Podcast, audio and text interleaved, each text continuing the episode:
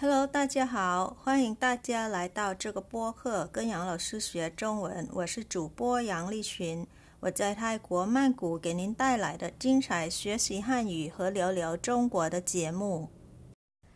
สวัสดีค่ะ คุณผู้ฟังทุกท่าน ขอต้อนรับเข้าสู่เรียนจีนกับหยางเราซื้อพอดแคสต์ดิฉันหยางลี่ฉินรับหน้าที่เป็นผู้ดำเนินรายการหลักของพอดแคสต์นี้ค่ะ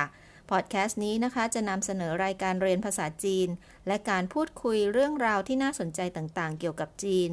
มาสู่คุณผู้ฟังจากกรุงเทพมหานคร เมืองหลวงของประเทศไทยค่ะ สัปดาห์นี้เป็นตอนสุดท้ายของเรียนจีนกับหยางเหลาซือในปี 2565 นี้ค่ะ เมื่อสัปดาห์ที่แล้วเราซื้อได้สรุป 3 อันดับบทเรียนจีนสุดปังประจำปีนี้ไปแล้วนะคะ สัปดาห์นี้มาฟังกันค่ะว่าชิดแชทไชัยนาที่มีผู้ฟังติดตามรับฟังมากที่สุดคือตอนไหน ในตอนท้ายนะคะ เราซื้อมีเรื่องอื่น ๆ ที่อยากบอกก่อนจากกันไปในปีนี้ค่ะ เดี๋ยวเราไปดู 3 อันดับแชทสุดปังประจำปีนี้กันค่ะ ไปกันเลย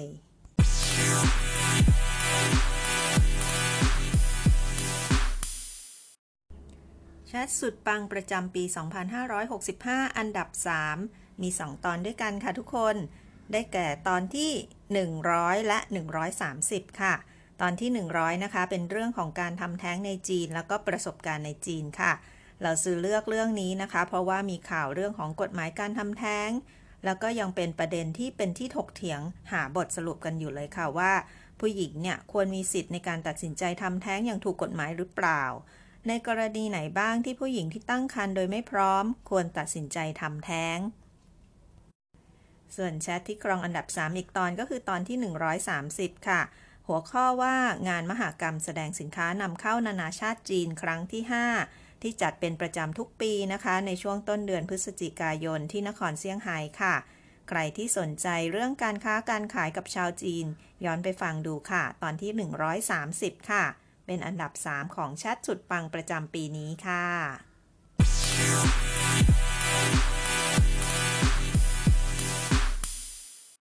แชทสุดปังประจำปี 2565 อันดับ 2 ได้แก่ ตอนที่ 122 ไอศครีมจีนสไตล์อิตาเลียนค่ะตอนนี้นะคะเป็นอีกตอนหนึ่งที่เราซื้อมีความสุขมากเลยค่ะ ที่ได้แบ่งปันเรื่องราวดีๆ ของนักธุรกิจชาวจีนดีๆ คนหนึ่งนะคะ การได้รับรู้เรื่องราวของคนดีๆ ที่ทำเรื่องดีๆ บ้างเนี่ย ก็จะเป็นพลังบวกให้คนดีที่ท้อแท้มีกำลังใจนะคะ คิดดีพูดดีทำดีกันต่อไปค่ะ แม้ว่าในบางครั้งนะคะ การมุ่งมั่นทำความดีมันจะไม่ง่ายเลยค่ะ จริงไหมคะทุกคน ใครที่ท้อๆอยู่นะคะ ลองกลับไปเติมพลังบวกที่ตอน 122 ค่ะ ไอศครีมสไตล์อิตาเลียนค่ะ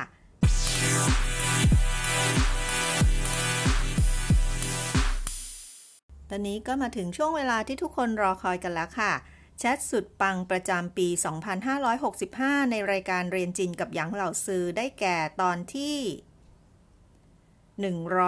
120 จิตซึมกินอะไรดี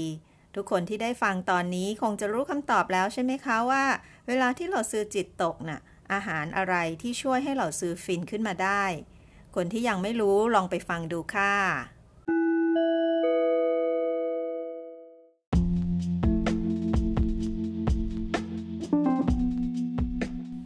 คนคะสองสามปีที่ผ่านมาโควิดทำให้พวกเราต้องมีชีวิตแบบปกติใหม่กัน เราอดพบปะครอบครัว อดสังสรรค์กับเพื่อนๆ อดทำงานร่วมกับเพื่อนร่วมงาน อดออกไปรับประทานอาหารนอกบ้าน เราต้องใช้นิ้วกดเพื่อสั่งอาหารมาส่งถึงบ้านแทน วิถีชีวิตแบบปกติใหม่อันนานแสนนาน แล้วก็โควิด -19 นี้นะคะทำให้เกิดคำที่น่าสนใจขึ้นมาคำหนึ่งค่ะ นั่นก็คือ livelihood crisis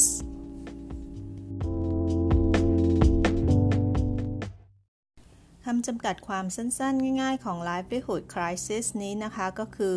วิกฤตการณ์การดำรงชีวิต หรือว่าการทำมาหากินนั่นเองค่ะ เนื่องจากการตกงานนะคะ ถูกตัดเงินเดือน หรือว่าขาดรายได้จากการประกอบกิจการเป็นต้นค่ะ เราซื้อแปลเองนะคะว่ามันเป็นวิกฤตการณ์ที่มีผลต่อความมีชีวิตชีวาและความสดใสของเราค่ะ ไม่ง่ายเลยนะคะ ที่จะเอาชนะอารมณ์เศร้าหมอง แล้วก็กลับมามีชีวิตชีวาอีกครั้ง ในวันที่จิตซึมจิตเศร้า คุณผู้ฟังมีวิธียังไงที่ทำให้ตัวเองสดชื่นและสดใสขึ้นมาคะวิธีหนึ่งที่ใช้ได้ผลกับเหล่าซื้อมาก ๆ ก็คือการรับประทานไอศครีมหวานๆเย็น ๆ สักถ้วยหนึ่งค่ะ ไม่ต้องเป็นไอติมหรูหราอะไรมากเลยนะคะ แค่ไอติมซันเดย์ในร้านฟาสต์ฟู้ดราคาย่อมเยาก็อิ่มเอมได้แล้วค่ะ เป็นที่ทราบกันดีนะคะ ว่าคนจีนรุ่นก่อนๆเนี่ยไม่ค่อยนิยมรับประทานของเย็นๆมากนักละค่ะ ดังนั้นนะคะ ตลาดไอศครีมที่จีนเนี่ย ส่วนใหญ่เขาก็จะเจาะกลุ่มคนวัยกลางคนนะคะ หรือว่าวัยรุ่นหรือว่าเด็กๆค่ะล่าสุดนี้นะคะก็มีข่าวว่าไอศครีมจีนเนี่ย เริ่มโกอินเตอร์แล้วค่ะทุกคน ออกมาบุกตลาดบ้านเรานะคะ หรือว่าตลาดในเอเชียตะวันออกเฉียงใต้กันอย่างคึกคักเลยทีเดียวค่ะ ทุกคนทราบไหมคะว่าไอศครีมที่เรารับประทานกันในร้านสะดวกซื้อบางอย่างเนี่ยแม้ว่าจะมาในบรรจุภัณฑ์ที่ดูเป็นของไทยนะคะ แต่จริงๆ แล้วคือผลิตแล้วก็นำเข้ามาจากจีนค่ะ เรื่องการวิจัยและพัฒนาผลิตภัณฑ์ไอศครีมในจีนนะคะ หรือว่า R&D ของไอศครีมในจีนเนี่ยยังคงดำเนินต่อไปอยู่เรื่อย ๆ เลยค่ะทุกคน ล่าสุดนะคะ มีข่าวว่าแบรนด์เหล้าขาวระดับชาติของจีนที่ชื่อว่าเหมาไถ พอเคยได้ยินใช่ไหมคะเหมาไถเนี่ยได้จับมือกับบริษัทผู้ผลิตนมชั้นนำของจีนค่ะ ชื่อชื่อว่าเหมิงหนิวนะคะ เคยได้ยินอยู่นะคะ เหมิงหนิวกับเหมาไถเนี่ยร่วมกันค่ะ เปิดร้านไอศครีม ภายใต้แบรนด์ของเหมาไถเองเลยค่ะ เป็นแห่งแรกขึ้นที่กรุงปักกิ่งเลยนะคะ พื่อให้แบรนด์เหมาไถเนี่ยเป็นที่รู้จักในกลุ่มเยาวชนมากขึ้นค่ะ นั่นก็เป็นตัวอย่างบางตอนนะคะของตอนที่ 120 ค่ะ จิตซึมกินอะไรดี เป็นตอนสั้นๆ ที่รับรองว่าฟังแล้วจะรู้สึกดีค่ะ ลองย้อนกลับไปฟังดูค่ะ ตอน 120 ค่ะ เราซื้อหวังว่านะคะ รายการเรียนจีนกับหยางเราซื้อนี้ นอกจากให้ความรู้เรื่องภาษาจีนแล้ว ยังจะช่วยให้คนที่รู้สึกเซ็งๆเศร้าๆ ท้อแท้อยู่ มีกำลังใจยิ้มสู้กับอุปสรรคในชีวิตกันต่อไปค่ะ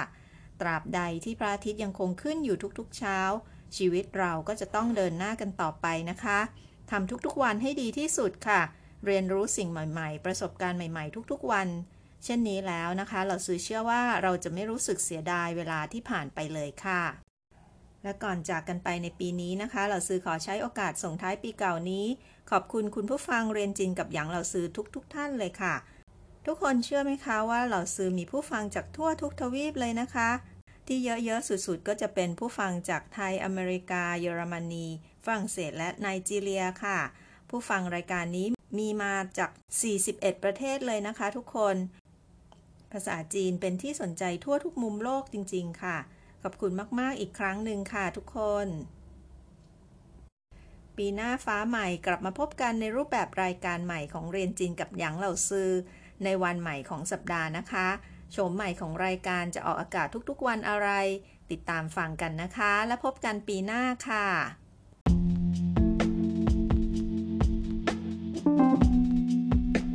好了，今年的播客就到这了。我在这提前给大家说声元旦快乐，祝你们天天向上，身体健康，万事如意。感谢你们收听，咱们明年见喽！